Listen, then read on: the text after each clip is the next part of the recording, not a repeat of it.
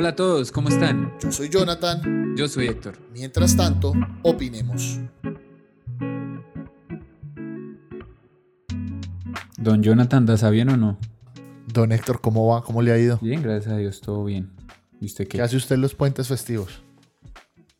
Pues en este, eh, eh, estos nuevos puentes, con la nueva realidad que llaman, em, pues en la casa.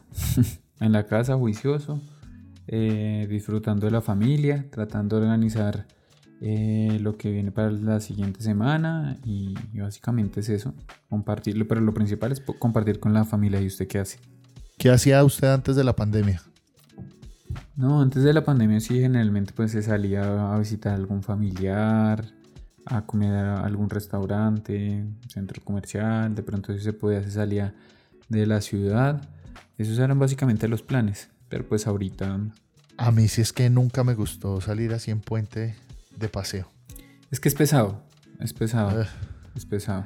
Creo que se disfruta más Bogotá sin gente durante el puente, es más divertido. Sí, sí es cierto pues eh, realmente los puentes, los últimos puentes antes de la pandemia, eh, no, no, salimos y, lo disfrutamos acá en Bogotá y sí es cierto, eso lo que dices es, es, es real. Eh, porque tanto salir como entrar en puente a Bogotá es, es complejo. Eso es, es, muy cierto, ¿no? Se vino, vino en noticias como colapsa la autopista, sobre todo al sur, ¿no? La entrada por el sur es impresionante. No, sur, norte, oriente, occidente, por toda la, porque usted mira por la 80 la entrada es bravísima, por el sur también, la autopista norte ni se diga. Entonces, eh, siempre es, es, complejo. ¿Será que van a terminar pronto y si van a hacer ese arreglo de la autopista norte para ampliarla o no? Sí, de hecho la están trabajando, eso lo están trabajando ya hace, hace varios meses, creo que ya más de un año llevan trabajando ese, ese arreglo y, ojalá sirva para, para desbloquear, pero ese arreglo es principalmente para la salida, ¿no?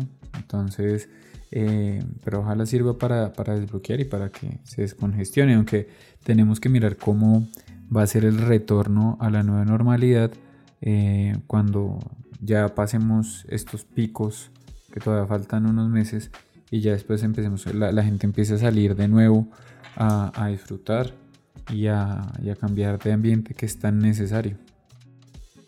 Eso es verdad. Varios temas para hoy. Hablaremos de la pandemia en Latinoamérica. Ahora somos el foco del coronavirus y hay cosas muy interesantes, ¿no? Brasil, por un lado, como el país más afectado, al día de hoy, eh, domingo, eh, lunes 15 de junio, 870 eh, casos confirmados, 43.396 muertos y 438.000 recuperados. ¿Cómo lo ve? Duro. Y duro más por el tema de que no se ha llegado al pico. Entonces... A mí hay algo de Brasil que me parecía aún más difícil. Y es la manipulación de las cifras. La semana pasada, el fin de semana pasado, cerraron el portal de sanidad eh, estuvo caído y cuando volvió ya no habían datos históricos sino solo datos de las últimas 24 horas. El tema... Y eso me parece que... Eso es... No sé, yo no sé cómo funciona el tema, porque esto soy totalmente ignorante de... Pero, hombre, ahí sí toca poner a los organismos internacionales a que revisen el tema y sancionen, porque con algo tan grave como, como, una pandemia no podemos tener países que ocultan cifras, y menos en el caso de nosotros un vecino ocultando cifras. Claro, es que mire nomás el impacto que tiene el Amazonas. Por eso. O sea, el Amazonas que es eh, nuestro, eh, digamos, lindero con Brasil. Eh, y, uno dice, bueno, el Amazonas, muy difícil que llegue un, coronavirus y, se propague. Y efectivamente ha entrado por el lado de Brasil, porque el tema en Brasil es de la cabeza, que es el presidente, no cree y a pesar de que hay muchos gobernantes y eh, de hecho ha tenido renuncia de ministros por este mismo tema, eh, también eh, la gente pues está en la calle. vi por ahí unos videos de, de, unos colombianos que viven allá y estaban en la calle normal. O sea, dice, mire, la gente acá normal, creo que fue en Caracol también que mostraron em, un colombiano que maneja Uber, creo, Uber o Bit, bueno, alguno de estas plataformas, el tipo sigue trabajando sin problema. Entonces, claro, si no hay, si aquí en Colombia hubiese pasado lo mismo, la vaina sería gravísima porque nosotros de todas maneras aquí en Colombia no hemos llegado al pico, uno, y, dos, pues la gente en medio de todo, eh, y en medio de sí ha existido mucho, mucho desorden, pero sí está controlado. El tema ahorita en Bogotá, por ejemplo, tener más del 50% eh, ya preocupa, pero volviendo para no desviarnos, el caso de Brasil es una cosa que preocupa de manera sobresaliente porque eh, es nuestro vecino y esto se está desbordando, aparte porque tenemos... Eh, digamos que puede pasar, ahí puede haber una migración, aunque no la existe, pero puede llegar a haber una migración de gente que quiera irse de, Brasil por este tema de coronavirus a llegar a un país que tiene más controlado el tema como Colombia y terminan pasando por Venezuela donde no hay control de nada. De hecho, las cifras a Venezuela casi que ni siquiera tienen en cuenta porque se sabe que no son reales. Según ellos no hay casi coronavirus, aunque tendría lógica porque pues quién va a Venezuela ahorita, pues solo los venezolanos.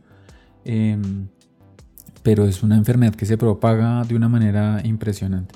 Entonces, eh, el tema en nuestro continente es muy delicado. Eh, ahorita el foco está en, nuestro, en nuestros territorios y creo que es importante que los gobernantes tomen medidas, pero más que los gobernantes, las personas. Las personas tomen medidas eh, responsables, seguras. Eh, es un tema, este, el COVID, sí puede que es, el 80% ni siquiera lo sientan, pero existe un tema durísimo y es la propagación. O sea, tiene una, una capacidad de propagación impresionante de contagio. Entonces, eh, no soy médico, eh, pero por lo que he leído y he visto, este tema es muy delicado. Y lo peor es que no sabemos, ejemplo, le puede dar como al colombiano que le dio eh, de apellido Valderrama, que le dio allá en Estados Unidos, un tipo de 30 años que se hacía 10 kilómetros em, trotando diario, o sea, un tipo sano. Eh, que él mismo dice, yo soy un tipo realmente sano, eh, me cuido, 30 años y lo coge el coronavirus y ya estaba al otro lado, sino fue porque le ofrecieron a la familia experimentar con el tema de plasma, que fue lo, en últimas lo que lo salvó. Pero usted dice, bueno, el tipo casi se muere. Y una noticia ahorita en esta semana que pasó, unas señoras, gracias a Dios, en Boyacá de más de 90 años, que se salvaron, eh, tuvieron coronavirus y se salvaron. Entonces... Sí, la papita sirve, los cubios, esa es la cura del coronavirus. No, eh, es, es que uno no sabe bien eh, cómo se va a desenvolver en cada persona, entonces es una ruleta. Sí, puede que usted le Hay cosas muy preocupantes. Perú. Perú, el país que estaba como liderando el tema del control, ¿no? Salieron a la calle a hoy 230 mil infectados, 6.688 muertes, 116 mil recuperados. Y empieza uno a entender que es un país que sale a la calle cuando uno empieza a mirar muchos datos y a indagar. Un país que el 70% depende de la informalidad. ¿Cómo está pues nosotros estamos en una situación similar, ¿no? Sí. Colombia también es un país... Con la informalidad. La, informalidad en Colombia eh, también se estima sobre esos, sobre esos porcentajes, pero la verdad es que no, no creo que sea real porque es, mm, o sea, la informalidad es grandísima. Em, y eso tiene muchos impactos, no solo impactos económicos, sino sociales. Entonces, económicos, ejemplo, la minería. La minería ilegal, usted puede decir, yo creo que en Colombia la minería ilegal es eh, la gran mayoría y los que, los, y los que son mineros legales, em, pues les toca competir con unos precios que el mercado a veces no los da. Eh, y aparte de eso, eh, pues digamos que cumplir con las regulaciones no es que los esté defendiendo ni los estoy promoviendo. Estoy dando según lo que conozco. Y, el, y, la minería ilegal, ¿qué es lo que hace? Muertes, mezcla contra narcotráfico, grupos eh, ilegales, eh, de todo lo que usted puede ver. Entonces, ese tipo de informalidades, eh, solo hablando de un sector, pero podemos hablar de cualquier otro, atraen a que cuando pase este tipo de cosas, el gobierno no tiene en su haber el control de, muchas fuentes y termina saliéndosele de, las manos temas como como el, tema que está pasando en Perú, porque es que en Perú también salen eh, por el tema de, la necesidad, eso pasa en la mayoría de Latinoamérica, es que salen por necesidad, ¿sí? no está, usted no tiene un contrato, usted vive el día a día, y eso es la realidad de nuestra Latinoamérica. Entonces, eh, ver esas imágenes de, de, pilas de, cadáveres y de fosas, pues en serio que, impactan porque esto no es un juego, eso es una cosa seria. Bueno, hablando de que eso es una cosa seria, ¿usted qué opina de, de reabrir la economía en Colombia, no? Ahorita, justo para esta semana, estamos en todo el tire de afloje del tema de la aviación. Ya la ministra de Transporte eh, autoriza abrir con unos protocolos de prueba los aeropuertos, que empiece los vuelos nacionales. Eh, en Bogotá la alcaldesa dice que no va a abrir el aeropuerto antes de septiembre. ¿Usted qué opina? ¿Se debe abrir? ¿No se debe abrir? ¿Y por Yo diría que si se, debe abrir, se tendría que abrir eh, muy controladamente. O sea, de, de una forma muy, muy asertiva. ¿Por qué? Porque acuérdense que eso llegó a Colombia básicamente por vía aérea. Eh, y digamos que eh, el, mundo aéreo conecta al mundo. A mí me encanta y ojalá lo abrieran, pero no pronto. Ah, porque prefiero aguantarme las ganas de, también de ir a trabajar, de, moverme de la ciudad y, hacer todo acá. Tratar de hacerlo, aunque hay mucha gente que lo necesita. Eh, y ahí es donde va lo asertivo. Que para terminar la idea anterior, que, volar porque es que pongo en riesgo no solo a, mí y a mi familia, sino a todas las personas que se me acerquen. Entonces, de pronto empezar a abrirlo paulatinamente, pero muy, de una forma muy responsable. De ejemplo, los vuelos no pueden ir llenos y las personas que van a viajar solo pueden viajar las personas que tengan un permiso, un permiso certificado y un permiso avalado por las autoridades. Si no, no. Porque si no, todo el mundo empieza a hacer cartas en sus empresas para empezar a moverse y ya. Y empezamos a movernos de todo lado y acá no conocemos el pico. El tema es que eh, se está volviendo acá fuerte en Latinoamérica es porque nosotros nos asustamos en Latinoamérica cuando vimos las noticias de Italia y de España. Y como ya en Italia y España y en Europa se está controlando, entonces creemos que ya se controló en el mundo. Y no, o sea, ahora está acá ahora lo tenemos en, la casa, entonces tenemos que ser aún más juiciosos, más disciplinados, evitar eh, contactos, evitar salir y, pues el tema de los aeropuertos yo sí creo que tiene que esperar un poco más.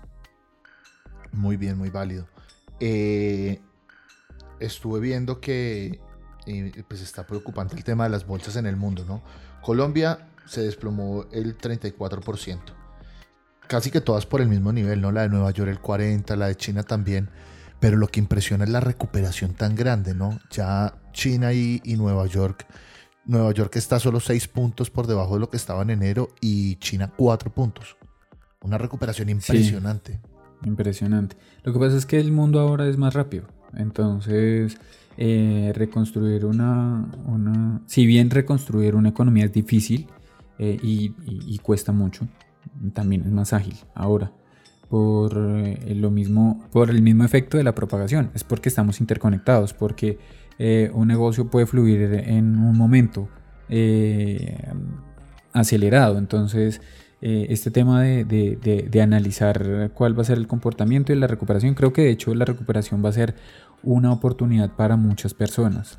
De hecho es una oportunidad para la humanidad para revisar cómo estamos eh, manejando nuestras economías, cómo estamos eh, dándole orden y prioridades a las cosas para así también poder eh, avanzar, pero con un norte, lo que hablábamos alguna vez y es, no podemos crecer económicamente de una forma infinita sin tener un norte. Acá hay que crecer, sí, pero hay que crecer teniendo claro para dónde va, cuál es el beneficio y cuál es el objetivo. Nosotros no podemos crecer económicamente de una manera eh, incontrolable y, resultando afectando nuestra propia casa. Entonces creo que es un tema de análisis, pero no solo de análisis de los grandes productores, de los grandes industriales, sino de la humanidad entera. Bueno, para ir cerrando tengo dos cosas. La primera, me parece que Colombia está muy bien. Espero como colombiano que todos nos sigamos portando bien para que cuando terminemos esta, este periodo y esta eh, pandemia salgamos como, como un gran ejemplo. ¿sí? Que Colombia salga como el nombre del país ejemplo en el tema de pandemias. Datos interesantes. La tasa de mortalidad en, Suecia, 452 muertos por millón. Países Bajos, 351, millón, 351 muertos por millón. Suiza, 222. Portugal, 144. Noruega, 44. Colombia, 23 muertos por millón. Quiero, o sea, yo creo que eso es una muestra de que lo estamos haciendo bien. Nos estamos cuidando. Estamos siendo conscientes de quedarnos en casa. Y creo que ese cuento que, que dicen es que los colombianos tienen que mostrar lo que son en los momentos difíciles. Hombre, sí, mire. Se está mostrando. Y se está mostrando y, la verdad es que eh, a mí me parece que lo hemos hecho muy bien que entre todos hemos eh, puesto un granito de arena para poder avanzar. Eh, se evidencian muchas, muchas falencias y muchos problemas sociales y económicos que tenemos de raíz, eh, como temas de cobertura, aunque ejemplo, el tema de peces de cobertura, así algunas personas nos, nos genere así eso incredulidad, a otras no, pero nuestro sistema es de los que más población cubre, o sea, por rango en, el mundo. Entonces, este es un, tema que, se evidencia, evidencia muchas cosas buenas como también malas. Em, y, pero lo más importante es cómo actuamos como sociedad. Y creo que, ejemplo, si, si cualquiera de nosotros que va a salir a la tienda porque tiene que comprar algo o tiene que sacar su perro, se da cuenta que todo el mundo tiene el tapabocas. Entonces estamos haciendo las cosas juiciosas, o sea, de una manera juiciosa. Y, yo espero que sigamos así, que no bajemos la guardia, porque bajar la guardia con este tema puede salirnos muy caro, porque cada vida vale. Porque uno dice, claro, llevamos 1600 muertos eh, a comparación del resto de la de, y de nuestro tamaño y de nuestra población con el resto de, del continente, pues estamos muy bien. Pero 1600 muertos son, son vidas, ¿sí?